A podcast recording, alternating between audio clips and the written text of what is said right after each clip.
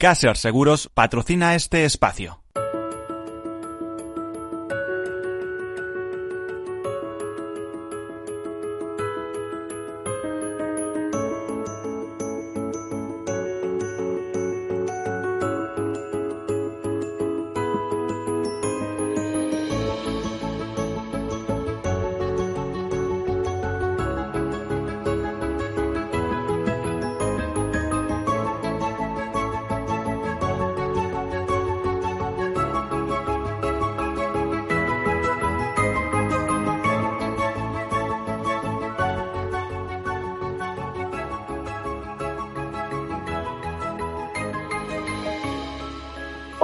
Buenas tardes, bienvenidos, bienvenidos a este programa, este tercer sector, eh, sector social eh, y más que social, un tercer sector económico bollante, eh, digo social sin, sin quitar el, el, apellido social que es importantísimo. Lo que pasa es que el tercer sector a veces, a veces tenemos...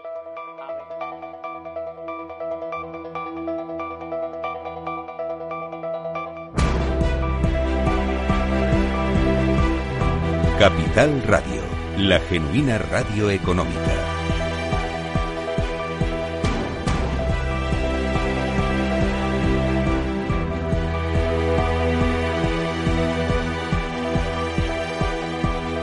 Pues como les decíamos en el informativo de la una en punto, el presidente del gobierno Pedro Sánchez eh, comienza ya esa comparecencia institucional eh, después de presidir el Consejo de Ministros después de las vacaciones. Eh, vamos a ver qué balance hace de los crecientes brotes de coronavirus, entre otras cosas. Le escuchamos.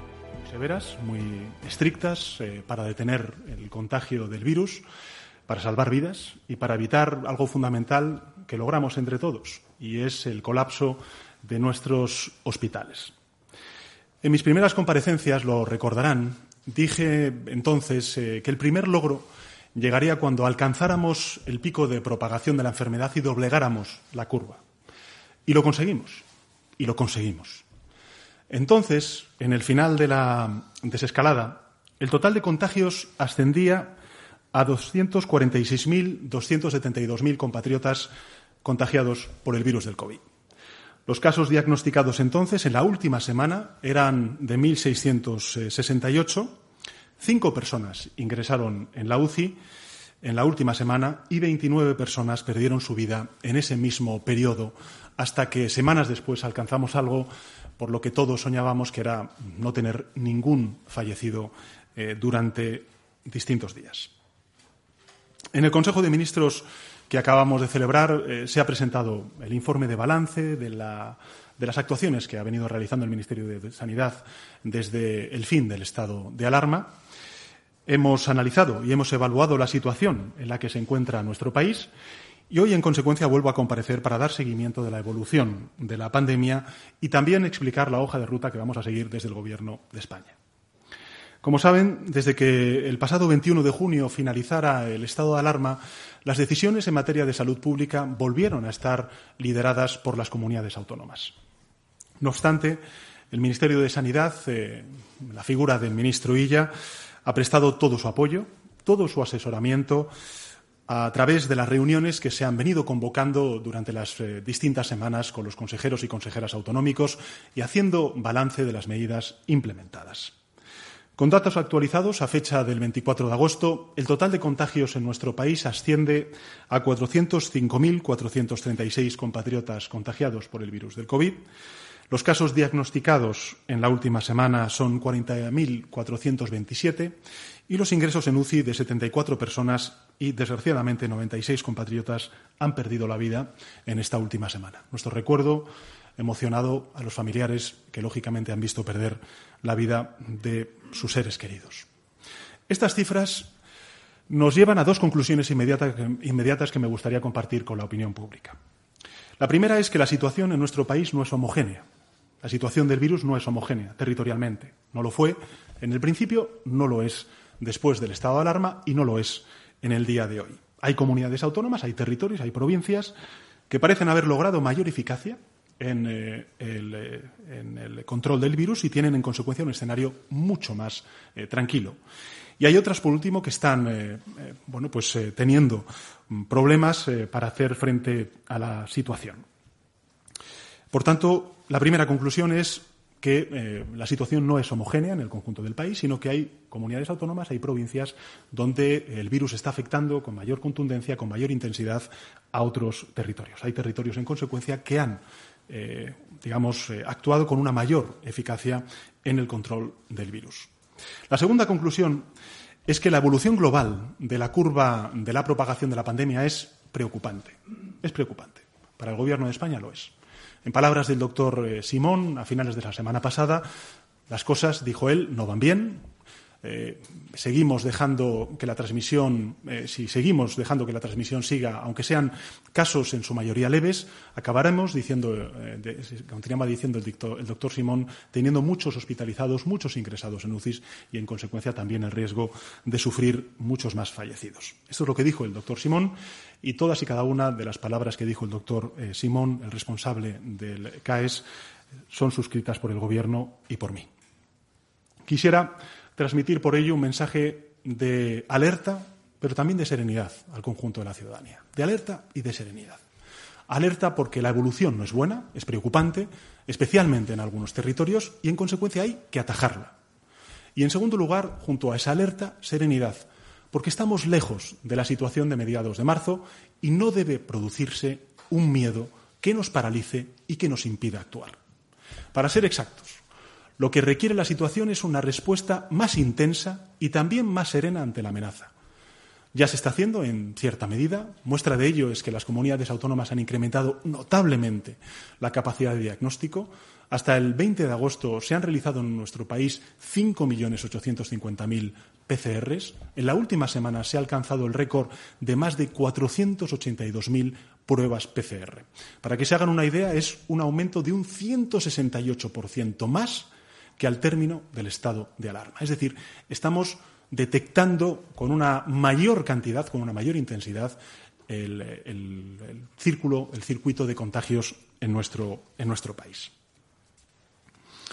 Unidos a los test rápidos y otras pruebas serológicas, en nuestro país se han realizado ya más de ocho millones y medio de pruebas diagnósticas. Por tanto, quiero reconocer el esfuerzo que están haciendo las comunidades autónomas, eh, que era una de las principales tareas eh, que tenían a partir del levantamiento del estado de alarma, que era aumentar las capacidades de detección precoz de eh, los contagios. Lo están haciendo como prueba el, el, hecho de que hayamos aumentado en un 168%, me parece importante volver a repetir la cifra, el número de PCR realizadas en el día de hoy respecto al día que levantamos el estado de alarma. Pero no podemos permitir que la pandemia vuelva a adueñarse de nuestra vida, como lo hizo desgraciadamente en primavera. Y quiero ser claro en este punto. No lo vamos a permitir. Repito, no lo vamos a permitir. Tenemos que tomar el control, doblegar esta segunda curva, que ahora vuelve a elevarse de manera amenazante, y cuanto antes y con mayor eficacia, mejor. Vamos a volver a doblegar la curva. Y tenemos que hacerlo unidos, porque no hay otra manera. Ya lo hicimos, sabemos hacerlo, y estoy convencido de que lo vamos a volver a hacer. Por eso, el Gobierno, dentro del respeto más absoluto a un Estado compuesto, a un Estado cuasi federal, un Estado autonómico como el que tenemos, recordemos que son las comunidades autónomas quienes tienen la capacidad de gestionar la emergencia sanitaria en todos y cada uno de los territorios, el Gobierno, como decía, adoptará varias medidas para reforzar el trabajo en el combate contra el virus. En primer lugar, en relación con el refuerzo de los medios materiales, les comunico que el Gobierno de España va a poner a disposición de las comunidades autónomas efectivos de las Fuerzas Armadas para realizar labores de rastreo. Les anuncio que hay 2.000 militares capacitados en técnicas de rastreo a disposición de las comunidades autónomas. Y están a disposición sobre todo de aquellas comunidades autónomas que tengan más dificultad. Podríamos incluso incrementar esta cifra lo que sea necesario a través de la formación urgente que tenemos prevista. El Gobierno dotó a las comunidades autónomas, como saben ustedes, con el fondo COVID de 16.000 millones de euros no reembolsables para afrontar este tipo de gastos extraordinarios, pero no obstante, aquellas comunidades autónomas que no dispongan de suficientes rastreadores pueden contar con este respaldo de las Fuerzas Armadas en nuestro país. La formación específica para la detección precoz y vigilancia epidemiológica del Ejército ha incluido procedimientos específicos en la identificación del riesgo y en el rastreo de contactos, aislamiento y cuarentena en situaciones de COVID-19, haciendo siempre hincapié en los aspectos legales de salud pública, en los principios éticos también. España cuenta, y esto es un orgullo para todos y todas, con unas Fuerzas Armadas modernas, profesionales, que hoy con este anuncio dan un nuevo paso al frente para proteger la salud de todos. Por tanto, una primera propuesta, una primera decisión, que es el refuerzo de los medios materiales con 2.000 rastreadores que el Ejército, las Fuerzas Armadas, ponen a disposición de las comunidades autónomas, de todas las comunidades autónomas, sean del signo que sean. Y, sobre todo, pues, lógicamente, aquellas comunidades autónomas que tengan una menor capacidad de rastreo pues evidentemente tienen esta oferta, esta disposición del Gobierno de España y de las Fuerzas Armadas. En segundo lugar, refuerzo de los medios digitales de rastreo.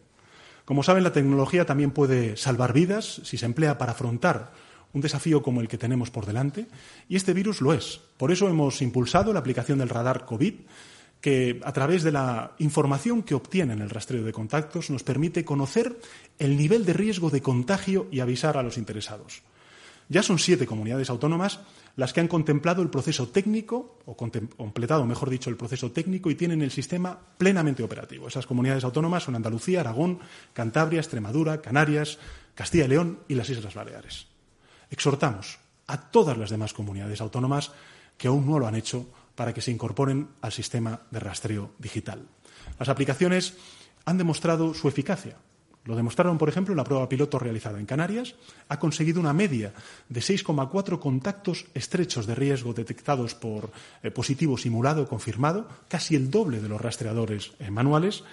Y además, además, según las estimaciones que manejamos, una implantación por encima del 20% de estas aplicaciones podría ayudar a reducir el impacto de la pandemia en un 30%. Por tanto, los medios digitales están a disposición ya de las comunidades autónomas y las invitamos a utilizarlos cuanto antes en beneficio de todos sus compatriotas, de todos nuestros compatriotas. Los medios digitales salvan también vidas, pueden ayudar a salvar vidas y todas las comunidades autónomas y todos los ciudadanos deberían bajarse la aplicación. A eso también animo al conjunto de ciudadanos. En tercer lugar, junto con los medios eh, y recursos materiales y humanos, que son los 2.000 rastreadores del Ejército, la aplicación digital. Quiero también decirles que queremos eh, proponer el refuerzo de las capacidades que tienen las comunidades autónomas con la puesta a disposición de los medios legales existentes. Hay debate sobre esta cuestión y el Gobierno considera lo he dicho desde el, desde el, principio que los instrumentos legales con los que contamos el Estado social y democrático de derecho de nuestro país son suficientes para hacer frente a la pandemia.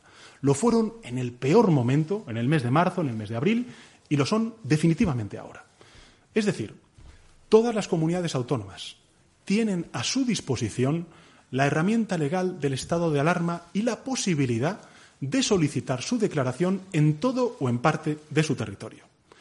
En caso de declaración de alarma, en última instancia, si así lo quiere un presidente o presidenta autonómico, la autoridad competente de cada comunidad autónoma recaerá en quien recayó en las últimas fases del eh, estado de alarma y en las últimas fases de la desescalada, en el presidente o presidente autonómico respectivo, que sería el mando único en los términos que establece la ley orgánica eh, que desarrolla el artículo 116 de nuestra Constitución. Y en coherencia con nuestra voluntad de cogobernanza, sería también dicho presidente o presidenta autonómico quien, junto con el Gobierno de España, comparecería ante el Congreso de los Diputados para el necesario control parlamentario, para dar cuenta de la declaración y, si fuera necesario también, para solicitar las prórrogas. Hablar, en todo caso, del estado de alarma no es necesariamente hablar de confinamiento. Recordemos que yo también hablaba de que había distintos estados de alarma en las fases de desescalada también hubo un estado de alarma, pero no hubo un confinamiento como el que vivimos durante eh, los primeros eh, días, las primeras semanas de eh, la pandemia. El estado de alarma fue precisamente creado para eso. Es una herramienta constitucional, útil, necesaria, en casos de extrema gravedad como es el de la pandemia. El estado de alarma está a disposición del Gobierno durante la primera ola, estuvo. De antemano les avanzo que las solicitudes basadas en razones sanitarias fundadas y claras contarán con el respaldo del Gobierno y también va a contar con el respaldo de la mayoría parlamentaria que apoya a este Gobierno. Es decir, si un presidente o presidenta autonómico considera que necesita este instrumento jurídico en su territorio o en parte de su territorio, en última instancia, quiero decirles que, desde luego, el Gobierno de España se abre a darles esta capacidad y también eh, manifiesto el que el grupo parlamentario que apoya, la mayoría parlamentaria que apoya al Gobierno, también apoyaría la solicitud que se plantee por parte del presidente o presidenta autonómico de turno que así lo solicitara. Insisto, en todo caso, que el propósito del Gobierno, como siempre, como siempre, es proporcionar todo el apoyo, todo el apoyo de los medios materiales, digitales, jurídicos a las comunidades autónomas que son las competentes en el ámbito sanitario para hacer frente a la pandemia ejerciendo, en consecuencia, la plenitud de sus competencias. Del mismo modo que hemos proporcionado recursos económicos, 16.000 millones de euros a fondo no reembolsable, a fondo perdido para las comunidades autónomas, para, por ejemplo, hacer frente a los gastos eh, sanitarios, eh, para hacer frente también a los gastos extra que puedan tener en el ámbito educativo y eh, 3.200 millones de euros para gasto sanitario, además de 14.000 millones de euros extra de liquidez autonómica que hemos eh, transferido a las eh, comunidades autónomas. En definitiva, los recursos económicos planificados desde hace meses con los que cuentan las comunidades autónomas no tiene precedentes históricos porque, evidentemente, es inédita la situación que está viviendo nuestro país y, efectivamente, el conjunto de Europa y del mundo. Quisiera también referirme ahora un asunto de especial sensibilidad en estos momentos, que es la vuelta al cole, la reanudación del curso escolar. Esta reanudación debe ser un acicate, un acicate más para actuar con eficacia. Debe ser el foco donde pongamos todos nuestra energía, porque las escuelas aún no ha llegado y la nueva normalidad debe ponerse en marcha en el momento preciso. Como saben, este jueves se va a reunir eh, el Ministerio de Educación, el Ministerio de Sanidad, también con los consejeros de Sanidad y de Educación de las distintas comunidades autónomas. También va a asistir eh, la ministra de Política Territorial y Función Pública. Llevamos meses trabajando en el diseño del nuevo curso escolar.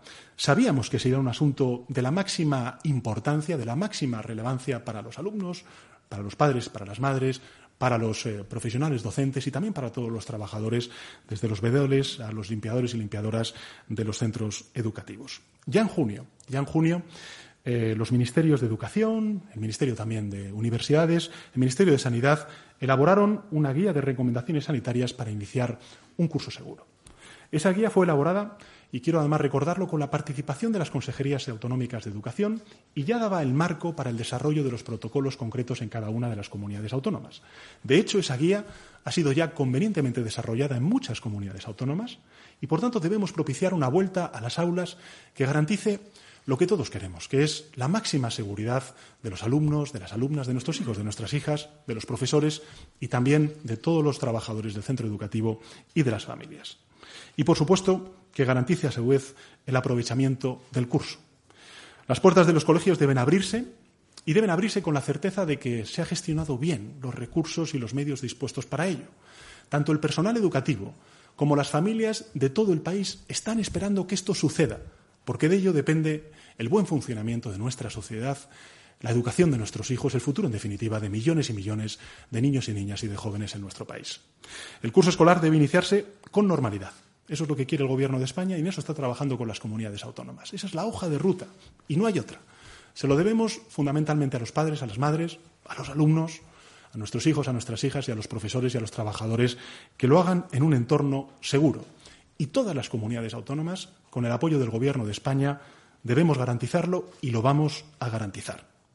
En este primer Consejo de Ministros también hemos resaltado la idea de que estamos comenzando un año que desarrollará bajo el signo de la emergencia sanitaria y el signo de la emergencia económica y social su devenir de los próximos meses.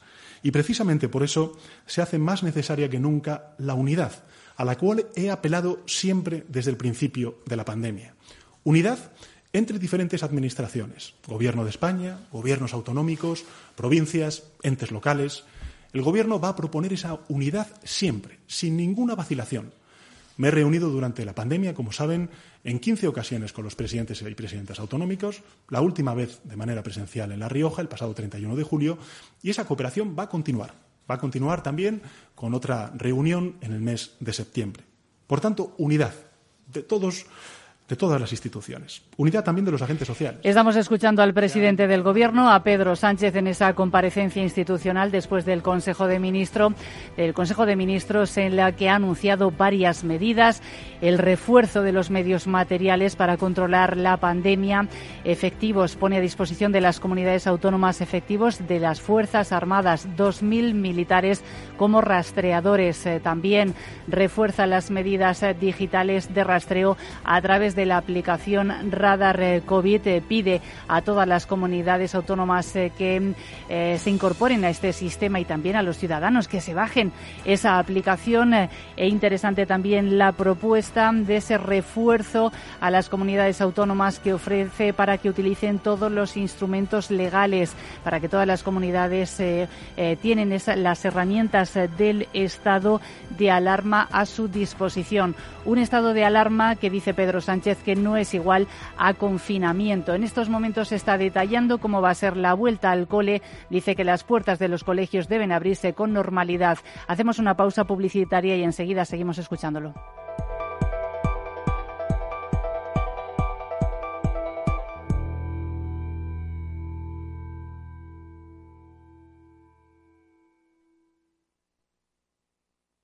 Soy José Luis, director de Seguros García Ochoa y quiero darte mi teléfono personal para asesorarte, hacerte un estudio de todos tus seguros y ayudarte a ahorrar. Toma nota, 679 48 20 40. Repito, 679 48 20 40. Mi compromiso, estar más cerca de ti. José Luis García Ochoa, Premio Empresario del Año Fedeto 2019. Seguros García Ochoa, comprometidos con las personas. ¿Está tu bufete bien posicionado en Google? El 77% de usuarios buscan los servicios que necesitan Internet. Si no te encuentran a ti, encontrarán a tu competencia. En comunicación jurídica llevamos 20 años ayudando a dar visibilidad a empresas del sector legal. Web corporativa, estrategias publicitarias, marketing en redes sociales. Infórmate en comunicacionjurídica.com o en el mail info arroba comunicacionjurídica.com. Comunicación Jurídica. Hacemos visible tu despacho. Hola, soy Leopoldo Abadía, autor de la crisis ninja tengo 86 años, 12 hijos, 50 nietos y una bisnieta. A mi edad, y con tanta gente en casa, siempre he pensado que era imposible conseguir ahorrar. En mi familia, lo único que crecían eran los gastos. Sin embargo, ahorrar quizá es mucho más sencillo de lo que crees. Finambes.com. Carteras diversificadas de fondos de inversión a un solo clic. Capital Radio Madrid 105.7. Disfruta de la mejor cocina gallega en Montes de Galicia. Todo un clásico moderno en el barrio de Salamanca. Disfruta de la variada dieta atlántica, de las mejores carnes y pescados tratados con respeto y transparencia y regados con una de las mejores bodegas de la zona. En grupo, en familia o en pareja, Montes de Galicia te ofrece el espacio perfecto en cada ocasión. Si todavía no te ha llegado la idea o crees que esta necesita evolucionar, no te pierdas After Work, un programa en el que encontrarás historias inspiradoras, análisis de la realidad y una mirada prospectiva al futuro. De lunes a jueves a las seis y media de la tarde en Capital Radio con Eduardo Castillo. En el restaurante Gaztelubides somos rigurosos con la selección del producto para crear recetas imaginativas que acompañamos de una bodega generosa y brillante y de nuestra magnífica terraza durante todo el año. Restaurante Gaztelubide, carretera de La Coruña, kilómetro 12200, La Florida. Teléfono 91 372 8544. Una recomendación del programa gastronómico Mesa y Descanso.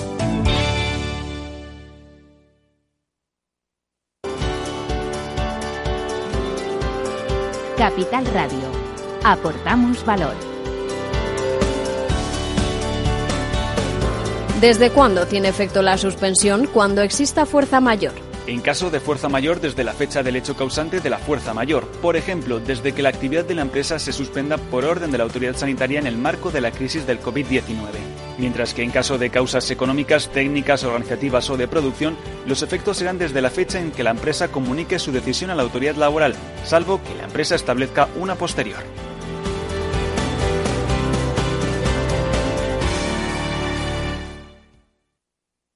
Capital Radio.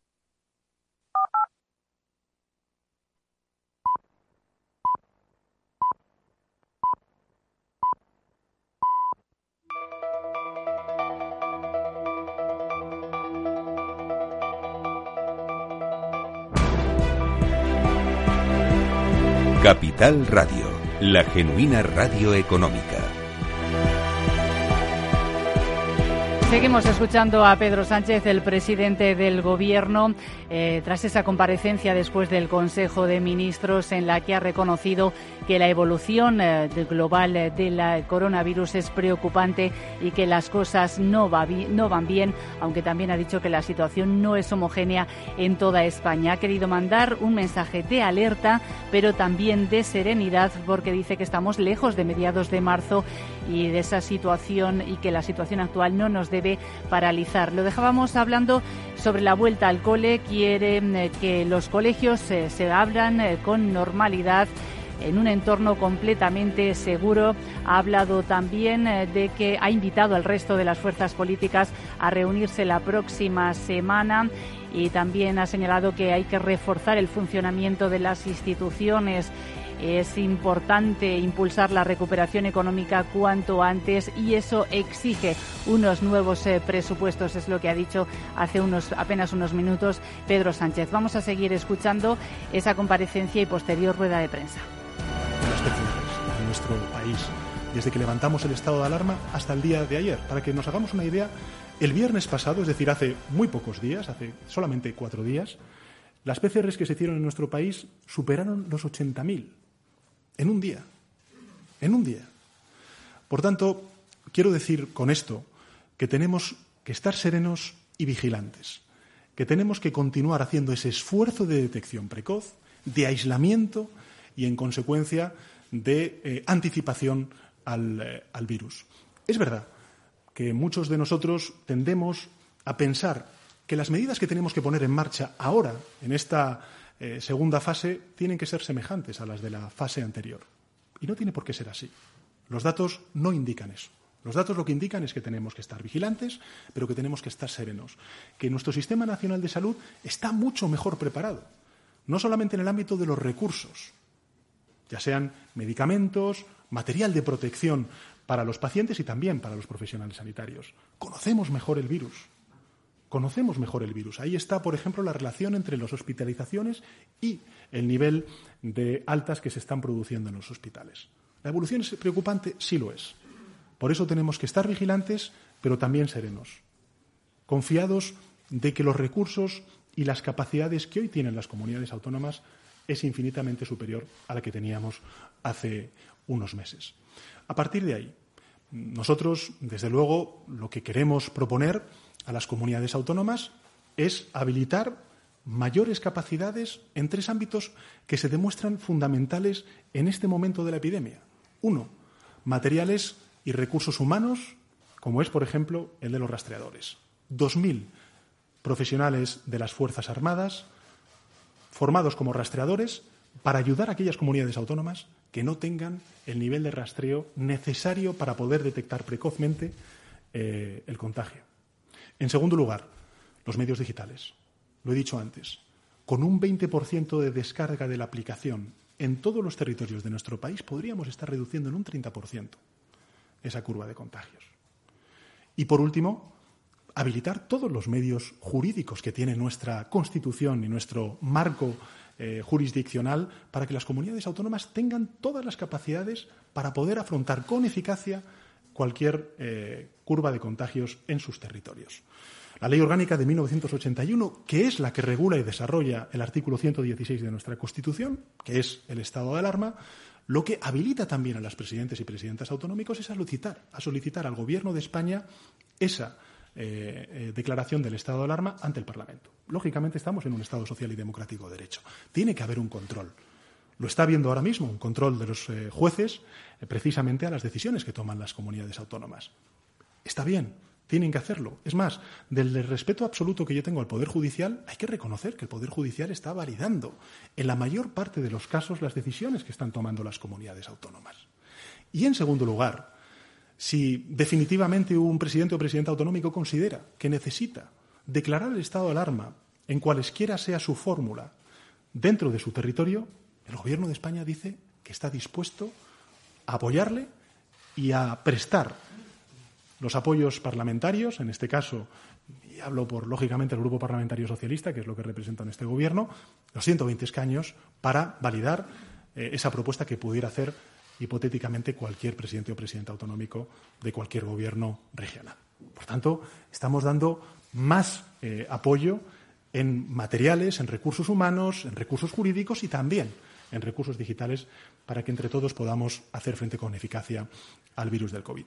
También una cuestión que me gustaría recordar, porque me parece importante, y es que desde que se ha levantado el estado de alarma, el Consejo Interterritorial de Sanidad se ha reunido en 11 ocasiones. Y ha habido decisiones importantes que se han tomado. Se han tomado decisiones en cuanto al uso de la mascarilla, en cuanto al distanciamiento social, en cuanto al uso del transporte público, bajo qué condiciones.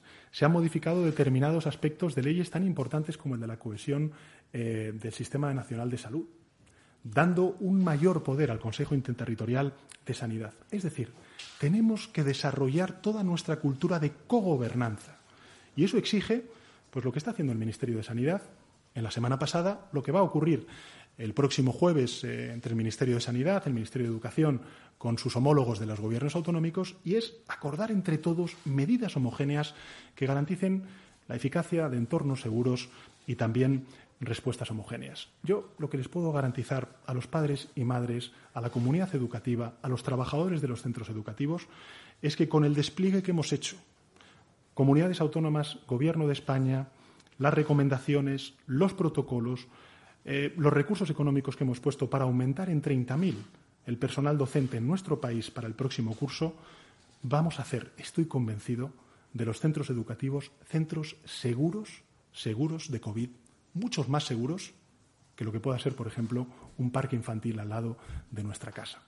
Por tanto, quiero decirles con esto que los padres y madres, la comunidad educativa, los niños y niñas, tienen que estar seguros de que eso se va a producir, que esa vuelta al cole se va a producir y que se va a producir en unas condiciones óptimas para que se pueda desarrollar ese curso, ese curso educativo. Y creo que con estas dos cosas, Carlos, he respondido por igual a, las dos cuestiones que planteabas. Irene Castro del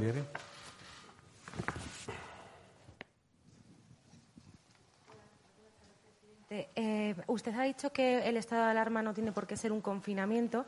Le quería preguntar si descartan que eh, pueda haber en las próximas semanas un confinamiento total como el que tuvimos en los meses de marzo, abril y mayo.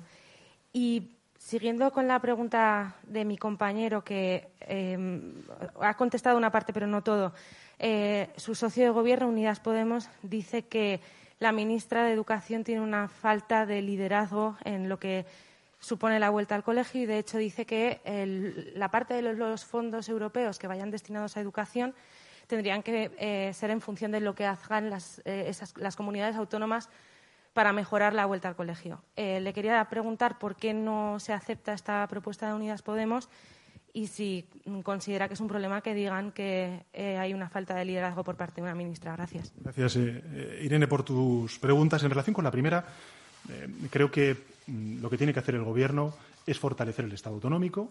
Recuerdo que además se reprochaba en el momento que aplicamos el estado de alarma que este era el Gobierno que quería recentralizar, que quería apropiarse de competencias que estaban en manos de las comunidades autónomas. Antes al contrario.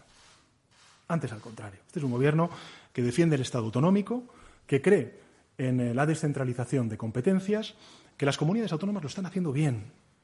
Quiero decirlo, lo están haciendo bien, están haciendo un esfuerzo inédito para poder hacer frente a una crisis sin precedentes, como es una pandemia, y que están contando con todo el apoyo del Gobierno de España. Fíjese si está contando con el apoyo del Gobierno de España, que en anteriores crisis, lo he dicho en muchas ocasiones, el Gobierno de España, anteriores gobiernos, anteriores administraciones de otro signo, daban recursos económicos a las comunidades autónomas vía préstamo.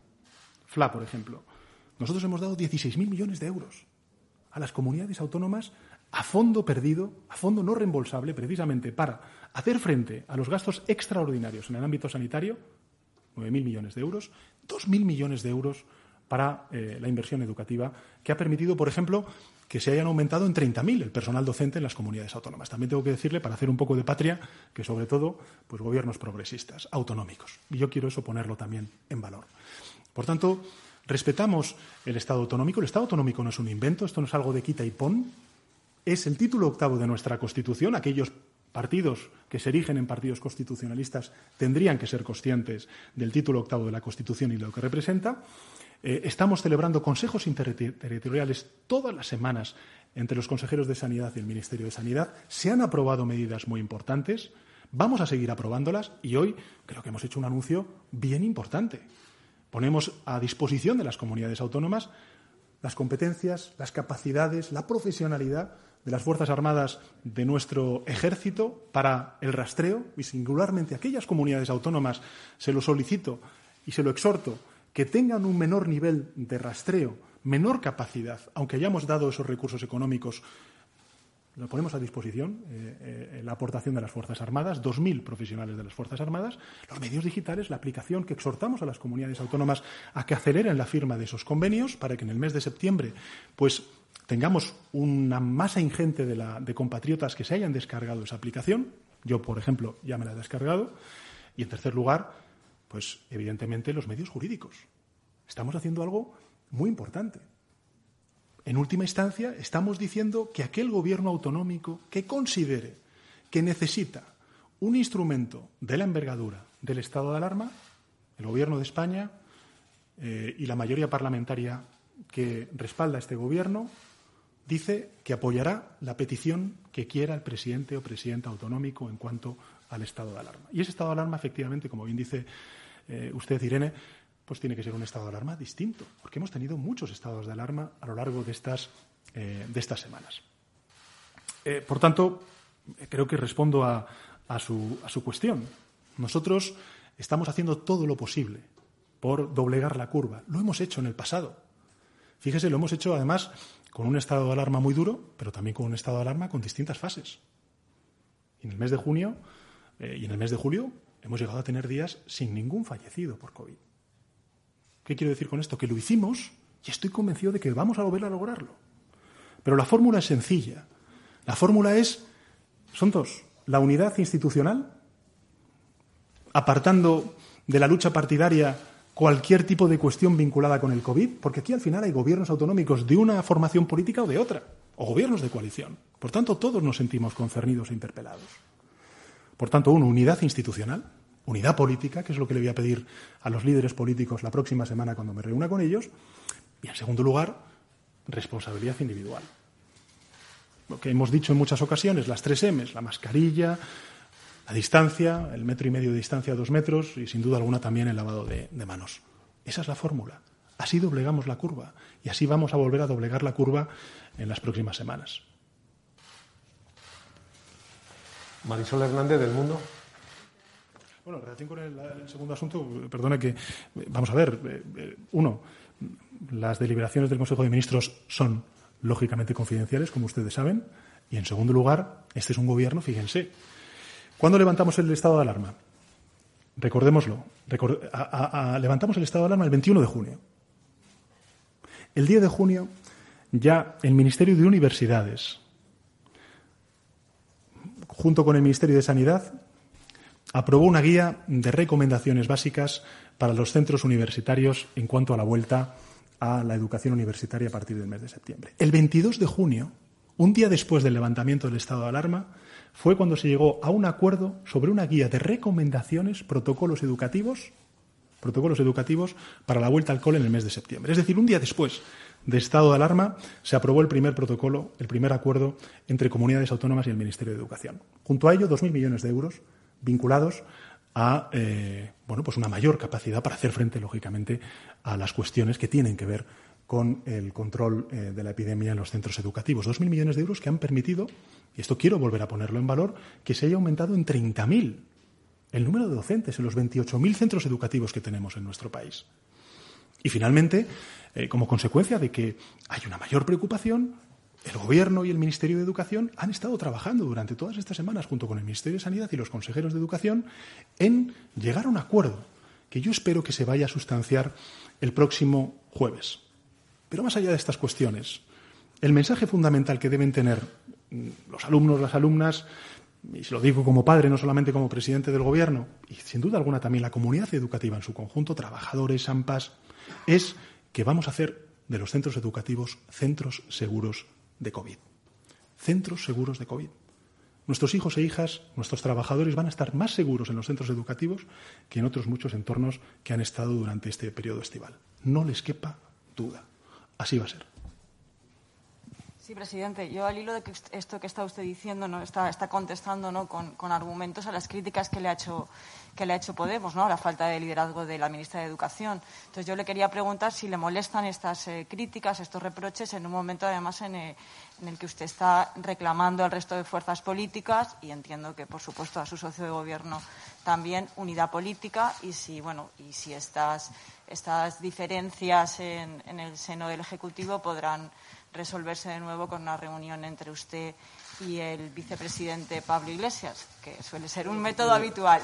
Yo lo que le puedo decir es que todos mis ministros y ministras eh, son los ministros del Gobierno de España, no son los ministros ni de un partido político o de otro. Eso es lo primero que les dije a todos ellos el primer día que celebramos el Consejo de Ministros y así sigue siendo. Todos y cada uno de ellos tiene mi máxima confianza y desde luego yo lo único que puedo decir es que mm, tengo, pues lógicamente, eh, una, una positiva opinión del funcionamiento del gobierno de coalición y de la aportación de Unidas Podemos al funcionamiento del gobierno. No le quepa duda.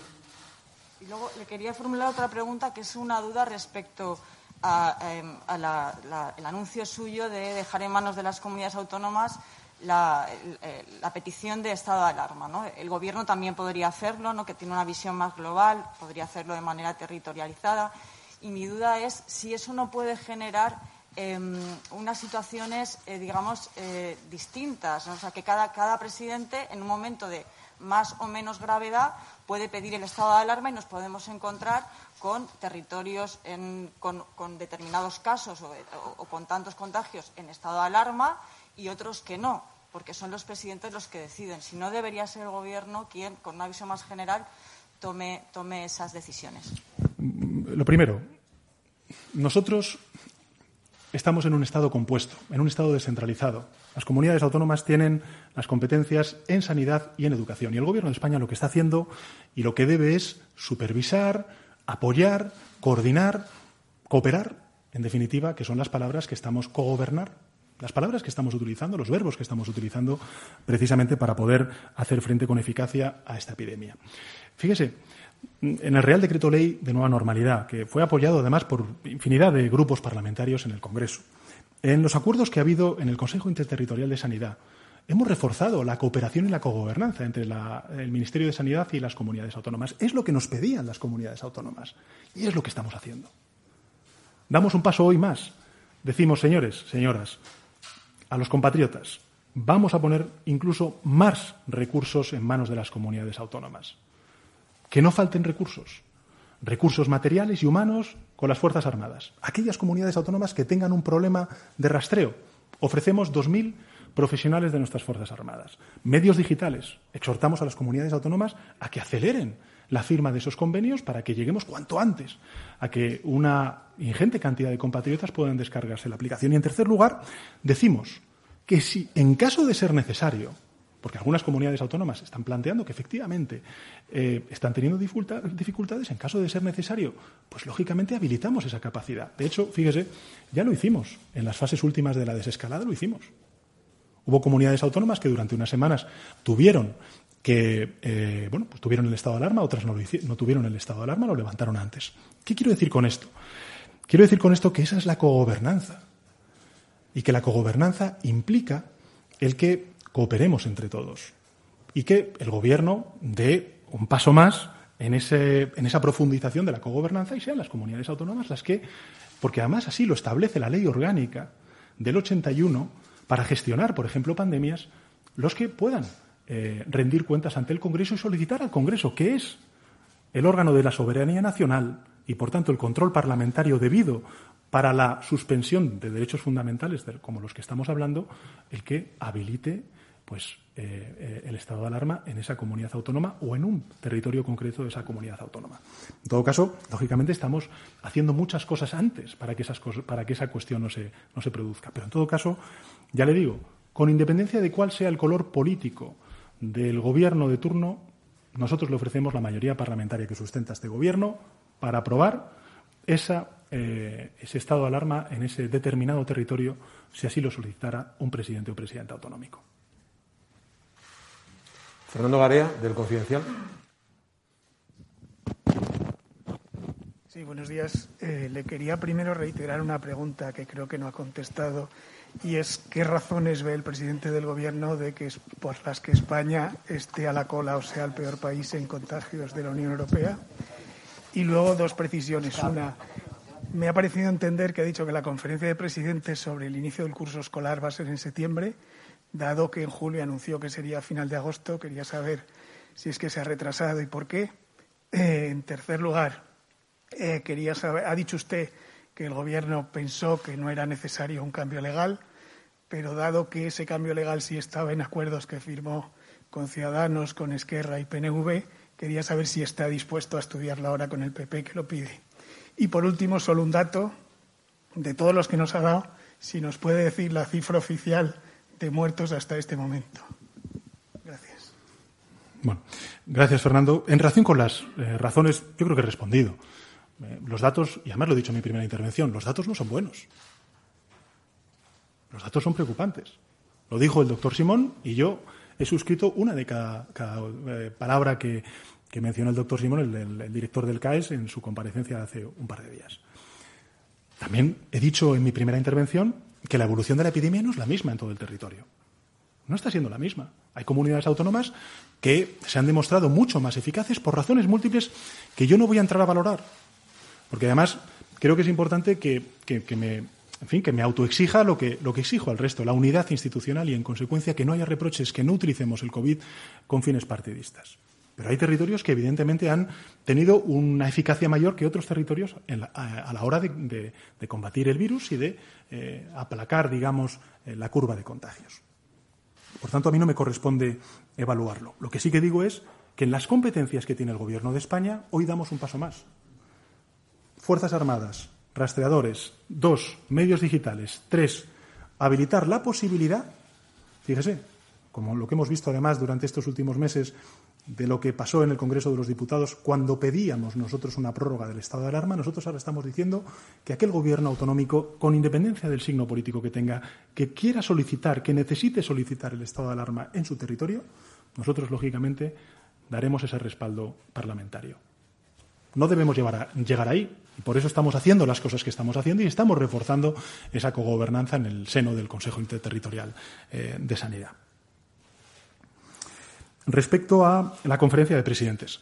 Bien, efectivamente, como, usted indica, Fernando, eh, teníamos prevista hacerla o la última semana de agosto o la primera semana de septiembre. Es verdad que tenemos un Consejo Interterritorial entre los Ministerios de Educación y Sanidad con sus homólogos autonómicos este jueves y lo razonable es que lo hagamos eh, pues lógicamente a principios de septiembre. Hablaremos en el día de hoy eh, con todos los gabinetes autonómicos e intentaremos cerrar pues una cita cuanto antes, precisamente para eh, celebrar esa conferencia de presidentes que lógicamente ya les anunció que eh, será telemática, que no va a ser eh, presencial como la que tuvimos en La Rioja. Y en relación con los cambios legales, porque ha habido mucho, mucho debate en esta cuestión. Vamos a ver.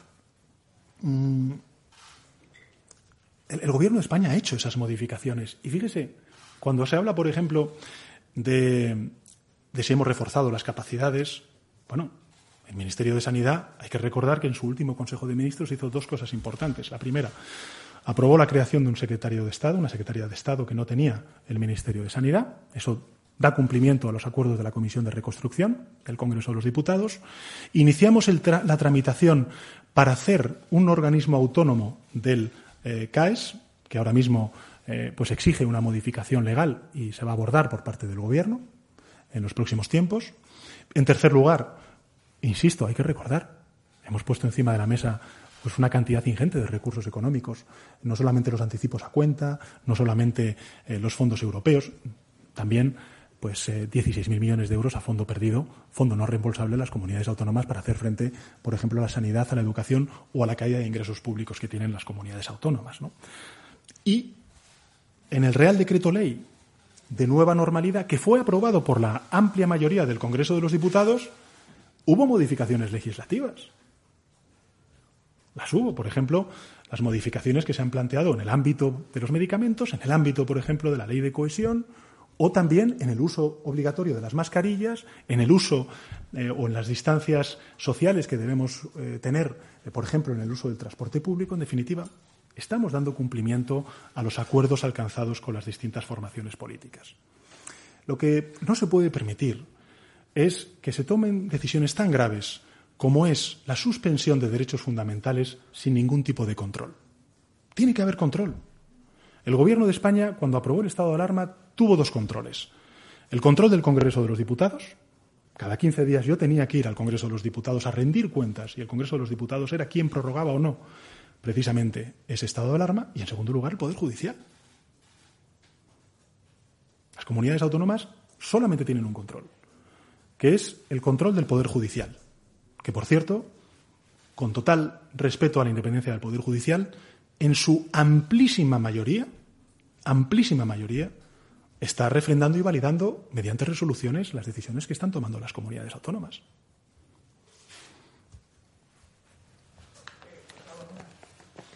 Una. Pues aquí dejamos esa comparecencia del presidente del Gobierno, Pedro Sánchez, eh, tras la reunión del Consejo de Ministros. Todos los detalles se los va a ampliar nuestro compañero a partir de las dos, eh, José Antonio González, en el informativo de Capital Radio. Un presidente del Gobierno que ha reconocido que la evolución de la crisis del coronavirus en España es preocupante. Ha dicho que las cosas no van bien.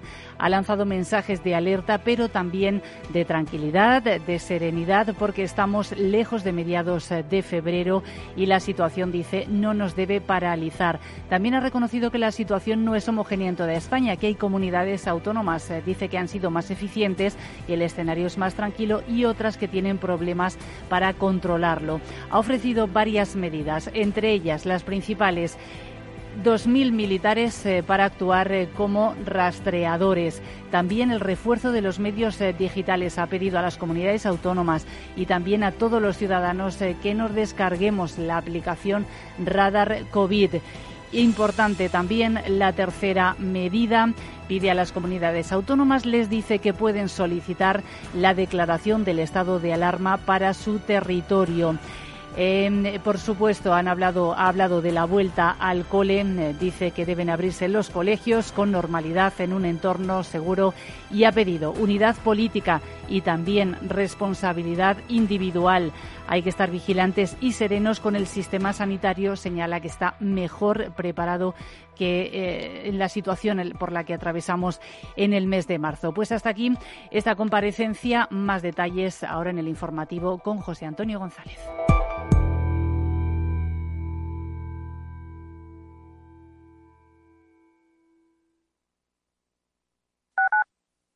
Tu radio en Madrid 105.7, Capital Radio. Memorízalo en tu coche. Gráficas Naciones. Más de 50 años de experiencia en el sector de las artes gráficas. Apostamos por la última tecnología tanto en impresión offset como en digital y gran formato. Realizamos todo tipo de impresión. Tarjetas de visita, folletos, libros, vinilos, decoración y montaje de stands. Más información en el 91 629 2145 o en gráficasnaciones.es.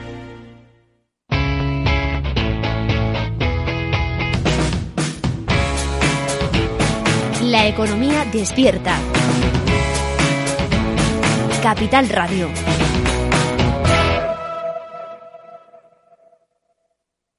¿Harto de tertulias políticas y de quienes lo saben todo?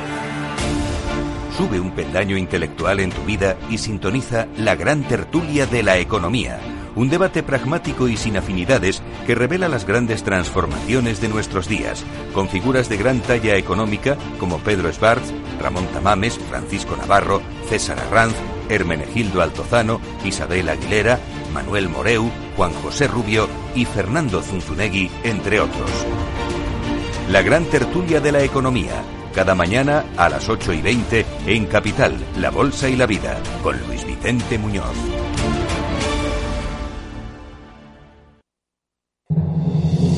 En un mundo globalizado y cambiante, los grandes debates de la actualidad cobran más sentido que nunca. Cada lunes a las 10 de la noche, Víctor Arribas analiza en Capital Radio los principales acontecimientos internacionales y cómo nos afectan a los españoles. Atalayar, las claves del mundo en tus manos, en Capital Radio. Capital Radio, siente la economía.